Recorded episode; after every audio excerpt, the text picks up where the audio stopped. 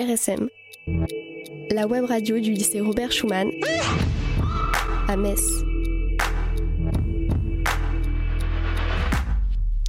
Bonjour à toutes et à tous, bienvenue sur Radio Schumann Metz. Toute l'équipe et moi sommes ravis de vous retrouver pour le troisième épisode de notre neuvième saison. Dans notre précédente émission, nous avons abordé le sujet de l'éco-anxiété. On s'était questionné sur les angoisses que les gens peuvent ressentir face au sujet de l'écologie. Cette fois-ci, on continue sur un sujet encore une fois sérieux, mais vraiment d'actualité. L'immigration, en particulier pour les populations qui fuient les problèmes dans leur pays. Depuis la seconde moitié du 19e siècle, la France accueille une importante part de l'immigration en Europe. C'est donc un fait qui n'est pas nouveau, pourtant quand on regarde les thèmes de la campagne présidentielle par exemple, ça fait toujours autant parler. Pour cette émission, nous allons nous concentrer sur la situation autour de Calais, où depuis les années 90, les migrants tentent de franchir la Manche pour passer en Angleterre. Pour nous aider à mieux comprendre ce qui se passe vraiment dans la région de Calais, je suis accompagnée de Élise, Yo. Louis. Bonjour. Et Mervé. Coucou. Aujourd'hui, c'est Noah et Aglaé à la technique. Ces expulsions toutes les 48 heures, c'est du harcèlement. J'ai relu il y a deux jours la définition de harcèlement dans Larousse. C'est euh, succession euh, incessante de petites attaques. Et euh, c'est clairement ça. Sauf que ça ne décourage pas ces personnes. Quand, euh, on vient de, Sinjar en, Irak, on a fait 7500 km pour arriver à Calais. Il en reste 33 pour être euh, au Royaume-Uni. Est-ce que c'est ces 33 derniers kilomètres qui vont faire que ces personnes vont pas passer? Et euh, ces expulsions tous les matins, je, je, suis pas certain. Vous venez d'entendre un extrait du podcast Les combattants pacifiques de Sébastien Follin. La personne qui parlait s'appelle Louis Viter. Il est un photographe journaliste installé à Calais. Vous l'avez constaté, ces mots sont durs et nous avons voulu en savoir plus sur sa vision des choses. Élise et Théo ont pu recueillir son témoignage pour Radio Schumann. Nous les retrouverons dans la seconde partie de notre émission. Mais avant de rentrer dans le vif du sujet, on va se mettre dans l'ambiance et se rafraîchir la mémoire avec un texte toujours d'actualité, la Déclaration universelle des droits de l'homme et du citoyen. C'est une lecture d'Aglaé sur une musique de Max Richter. L'extrait s'intitule All Humans Beings il est tiré de son disque Voices.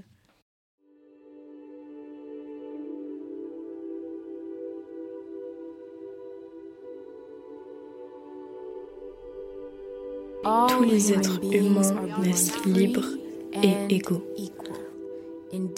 en dignité et en droit. Ils sont doués de raison et de conscience et doivent agir les uns envers les autres dans un esprit de fraternité. Chacun peut se prévaloir de tous les droits, de toutes les libertés proclamées dans la présente déclaration, sans distinction aucune, notamment de race, de couleur, de sexe, de langue, de religion, d'opinion politique ou de toute autre opinion, d'origine nationale ou sociale, de fortune, de naissance ou de toute autre situation. De plus, il ne sera fait aucune distinction fondée sur le statut politique, juridique ou international du pays ou du territoire dont une personne est ressortissante.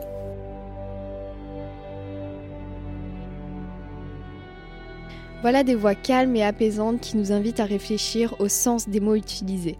Le sens des mots, c'est justement ça euh, dont, dont il est question dans notre première séquence. Focus l'émission de reportage et d'entretien de RSM. Avant de passer la parole à Mervé, générique. Radio Schumann saison 9, épisode 3, c'est parti.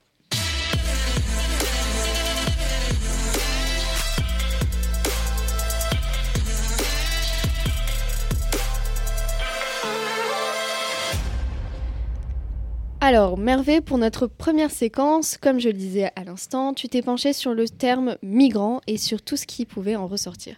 D'ailleurs, dans l'interview de Théo et Elise, Louis Viter nous faisait déjà part de son point de vue sur la chose. Alors, le terme migrant, à la base, il n'est pas péjoratif.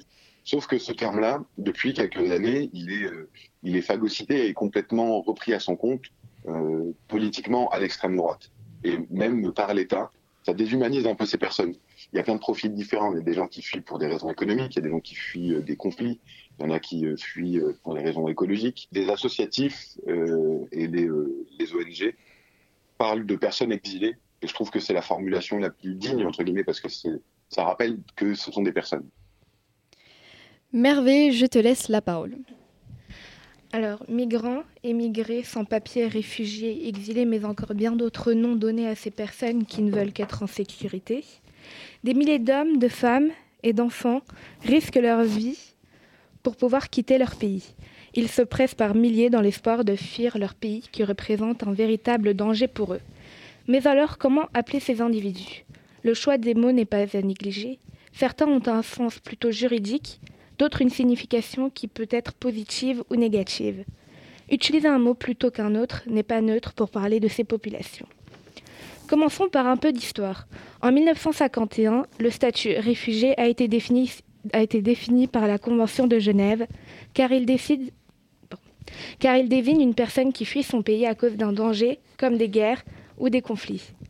Le terme migrant, lui, évoque un départ volontaire ce qui laisse penser qu'ils ont quitté leur pays dans un but économique.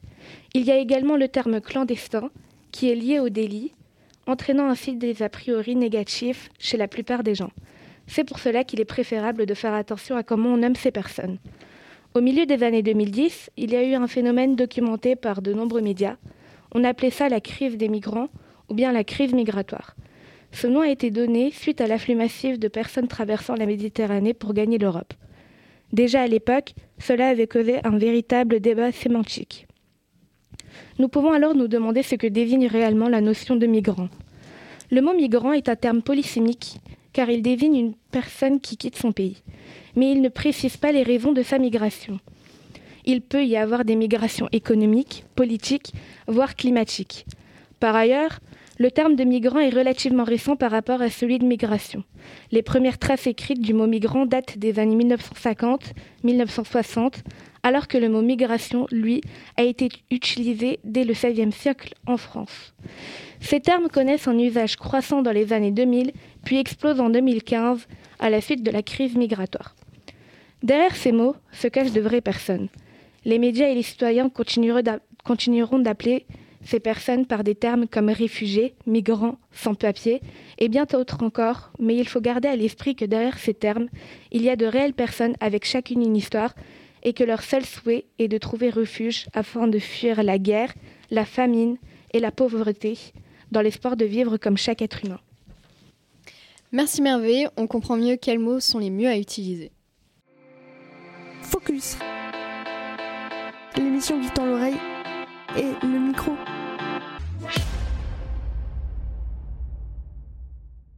Bon, maintenant, c'est au tour de Louis de nous recontextualiser les faits. Magnéto.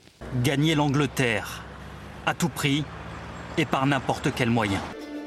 C'est ce qui pousse depuis les années 90 des milliers de migrants vers Calais. En 2002, en fermant le centre d'accueil de Sangatte, Nicolas Sarkozy, ministre de l'Intérieur, pensait régler le problème. Raté.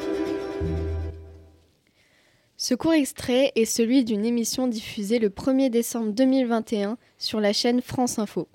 Camille Doxer nous rappelle qu'une semaine avant la diffusion du reportage, 27 migrants sont morts dans le naufrage de leur embarcation au large de la ville, en voulant traverser la Manche pour rejoindre l'Angleterre. Ce problème n'est pas nouveau. Cela fait une vingtaine d'années que la ville de Calais est une plaque tournante migratoire où s'entassent des milliers de clandestins. Alors Louis, pour mieux comprendre ce qu'il se passe depuis 30 ans, tu as interviewé Maël Galisson. Il a été membre de l'association La Plateforme de soutien aux migrants à Calais durant trois ans. Monsieur Galisson a donc été un acteur de terrain et il a pu t'aider à mieux comprendre la situation. Louis, est-ce que tu peux nous en dire plus? Alors du coup, pour cette édition, euh, j'ai bien eu la chance d'interviewer euh, Maël Galisson. Euh, il a participé au livre La jungle de Calais, en fait, il a écrit le premier, le premier chapitre, il décrit un peu la chronologie des événements autour de Calais des années 80 jusqu'en 2016. de 2015 à 2016, au moment du bidonville géant de Calais qu'on a appelé la jungle, il était bénévole auprès des populations exilées. Il va nous aider à comprendre comment nous en sommes arrivés là aujourd'hui.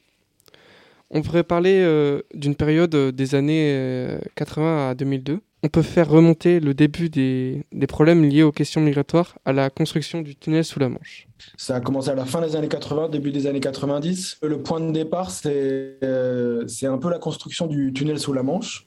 Et à partir du moment où ce tunnel a été ouvert, en fait, euh, les États ont voulu contrôler, si tu veux, les, les, les, personnes qui montent dans ce train. Et il a fallu distinguer les personnes qui ont les bons papiers des personnes qui n'ont pas les bons papiers. Et à l'époque, c'était pas mal de gens qui fuyaient notamment euh, euh, la guerre en ex-Yougoslavie. En fait, il y a une réalité à travers le monde hein, qui n'est pas euh, qui n'est pas juste à Calais, mais Calais c'est un symbole. si tu veux, c'est que on n'est pas tous égaux par rapport à la liberté de circuler. C'est-à-dire que moi, qui suis français, bah finalement, je peux presque voyager dans tous les pays du monde. Mais euh, pour une personne qui vient d'un autre pays, euh, par exemple du Sénégal, etc., c'est beaucoup plus compliqué.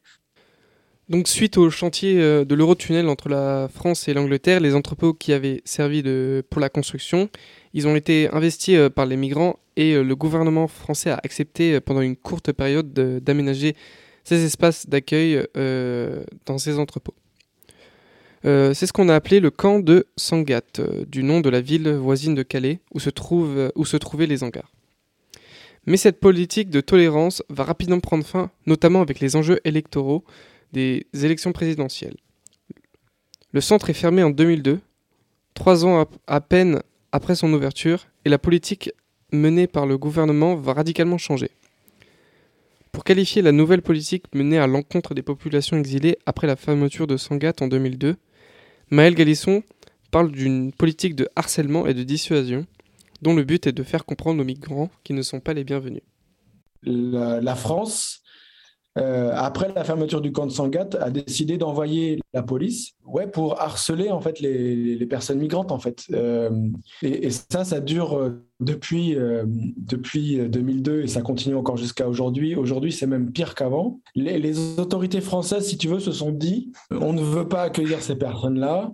C'est ce qu'a ce qu'a dit Sarkozy quand il a fermé le, camp de Sangat. Il a dit c'est un message, maintenant les gens ne venaient plus à Calais. Quoi.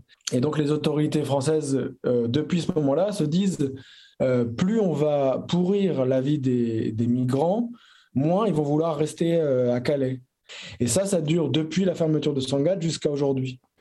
Malgré tout cela, Maël Galisson observe que sur le terrain, cela ne décourage pas les migrants qui se réinstallent le lendemain, mais qui n'ont aucune solution et savent qu'ils ne feront à nouveau délogés 24 heures ou 48 heures plus tard, ce qui les maintient dans un cercle infernal. Il va même plus loin car il considère que cette politique, en plus d'être inefficace et coûteuse, peut être même plus coûteuse que si on accueillait ces populations.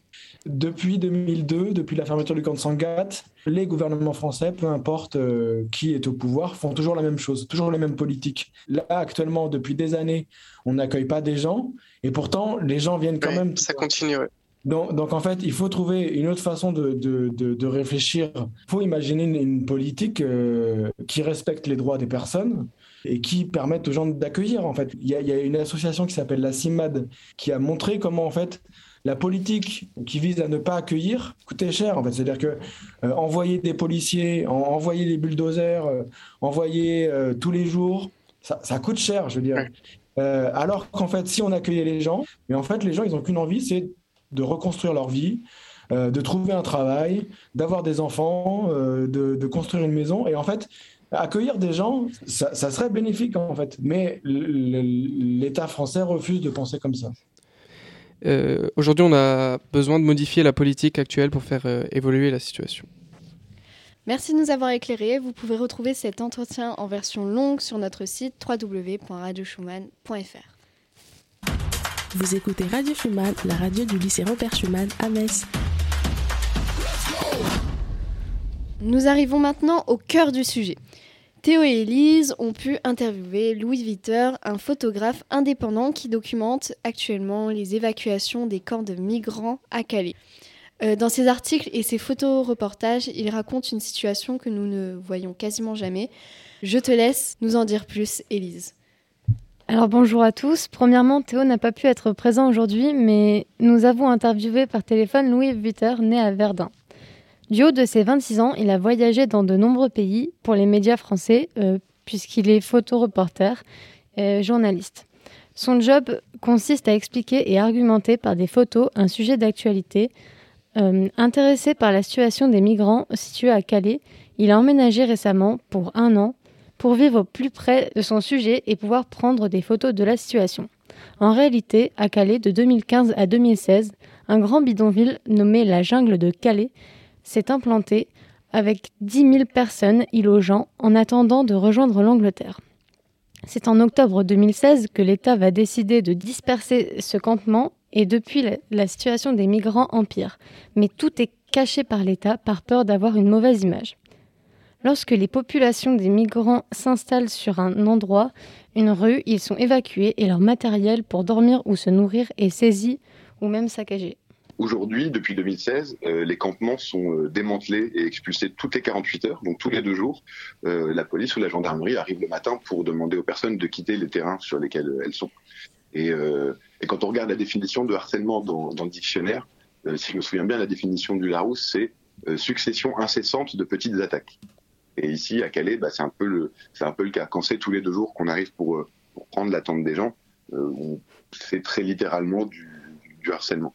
Et du coup, ça continue. Il y a aussi les, interdictions de distribution alimentaire. C'est-à-dire que dans la, presque la totalité des rues de la ville, il y a une, une, loi locale qui est passée, on appelle ça un arrêté préfectoral, pour interdire aux associations d'aller distribuer euh, de l'eau ou de la nourriture dans ces endroits. Donc tout ça, ça participe en fait bah, à l'appauvrissement des personnes, à leur précarisation, à leur isolement et au fait qu'elles ont de plus en plus de mal à survivre à euh, cet endroit. Et malheureusement, il n'y a aucune amélioration en vue, nous dit-il. Alors, même si ce qu'il nous explique est très grave, Théo et moi, on a l'impression que le sujet passe un peu au second plan, avec le Covid par exemple. Louis Viteur nous a expliqué que c'était sans doute parce que la situation se répète de jour en jour, et donc les médias s'en lassent, ainsi que les téléspectateurs. Donc il décide de traiter d'autres sujets alors que la situation est alarmante. Une des raisons qui a poussé Louis Viteur à traiter cette situation au plus près, c'est qu'elle se passe dans notre pays et qu'il trouvait intéressant d'en parler car elle nous concerne tous finalement. Cette situation à Calais, je trouve ça intéressant bah, de la suivre en tant que Français. Parce que euh, là, c'est pas un pays euh, lointain avec euh, ses lois et tout, c'est le pays où je suis né, où ma famille est arrivée il y a quelques décennies et tout. Et c'est c'est un peu ce qui nous engage tous. Ce qui se passe ici à Calais, je trouve que c'est un problème qui n'est pas juste calaisien. Euh, c'est une question qui se pose, je pense, à l'échelle d'un pays, qui est de se demander comment on accueille des gens dont euh, le seul crime, entre guillemets, est de ne pas avoir de papier. Comment, comment on traite d'autres humains qui n'ont juste pas un bout de carton avec marqué passeport dessus. Louis Viter s'intéresse également aux associations qui soutiennent les migrants et qui leur donnent des vivres. En effet, le magazine pour lequel il travaille, les actualités sociales hebdomadaires, choisit de mettre en avant les associations et le travail social en France.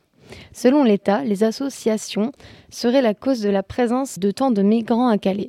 Mais les associations sont là car la situation est trop critique et que des gens ont besoin d'elles. Car oui, il est clair qu'aider ces migrants est une priorité, puisque ce sont des êtres humains qui ont eux aussi des besoins de s'alimenter, d'hygiène et de santé. Or, une stratégie souvent employée est celle de rendre ces populations invisibles. Eh bien, par exemple, euh, depuis l'expulsion du grand camp de la jungle, les campements sont un peu dispersés dans, dans toute la ville, mais euh, en dehors de la ville, à la frontière de Calais à chaque fois, dans des petits bois et tout. Et euh, quand on parle avec des, des, Calaisiens et des Calaisiennes, ils sont nombreux à dire ah bah on les voit plus. Donc même eux se disent bah il y, y a, plus de problème. Et du coup ces personnes elles sont repoussées c'est un peu comme le bannissement au Moyen Âge euh, pour les pestiférés et tout. Elles sont repoussées en dehors de la ville euh, chaque jour un peu plus pour, euh, pour éviter que le problème soit visible. Parce que la mairie a une stratégie aussi de refaire de cette ville une ville attirante, dynamique, etc. Donc pour elle, moins il y a de moins y a de pauvres dans les rues, mieux c'est. Ce sujet est particulièrement difficile pour les reporters et journalistes qui ont décidé de couvrir le sujet au quotidien, comme Louis Vuitton. Ils sont à 100% dans le sujet et n'entendent parler que de ça. C'est leur principal sujet de discussion avec des personnes de l'extérieur et d'autres qui vivent la situation. Notre invité nous a confié que ce n'était pas toujours facile ou simple sur le, plan psychologique de documenter la misère et l'urgence. Bon, pour, euh, pour conclure, Monsieur Vitter nous avoue qu'il est un peu honteux de voir comment la France gère le problème alors qu'elle se vante dans le monde entier d'être un pays de droit et de justice sociale. Mais aussi, le terme de migrant est transformé par l'État et surtout par l'extrême droite qui les déshumanise. Pour lui, la meilleure façon de nommer cette population serait euh, les personnes exilées, car c'est une forme beaucoup plus digne. Merci Élise. Notre première émission Focus de l'année est maintenant terminée. On vous remercie de nous écouter et de vous intéresser au sujet qu'on vous propose. Sur notre site radioschumann.fr, vous pouvez retrouver toutes nos émissions et nos interviews. Mais vous pouvez aussi nous retrouver sur les réseaux sociaux. Nous tenons à remercier chaleureusement Louis Viter et Maël Galisson, sans qui nous n'aurions jamais pu traiter ce sujet complexe. Allez suivre Louis Viter sur les réseaux sociaux. Son Instagram et son Twitter sont des mines d'informations. Nous vous conseillons la lecture du livre auquel Maël Guédisson a participé. Un très grand merci également à Max, à Max Richter de nous avoir autorisé à utiliser un extrait de son œuvre Voices. Vous trouverez le très beau clip du morceau All Humans Beings avec lequel nous nous quittons sur notre site web. À la réalisation, nous avions Noah et Aglaé. Merci à vous. Nous étions accompagnés de Mervé, Louis et Lise. Merci à vous tous. Portez-vous bien et faites attention à vous. À bientôt. Tous les êtres humains naissent libres et égaux en dignité et en droit. Ils sont doués de raison et de conscience et doivent agir les uns envers les autres dans un esprit de fraternité. Chacun peut se prévaloir de tous les droits et de toutes les libertés proclamées dans la présente déclaration sans distinction aucune, notamment de race, de couleur, de sexe, de langue, de religion, d'opinion politique ou de toute autre opinion. D'origine nationale ou sociale, de fortune, de naissance ou de toute autre situation.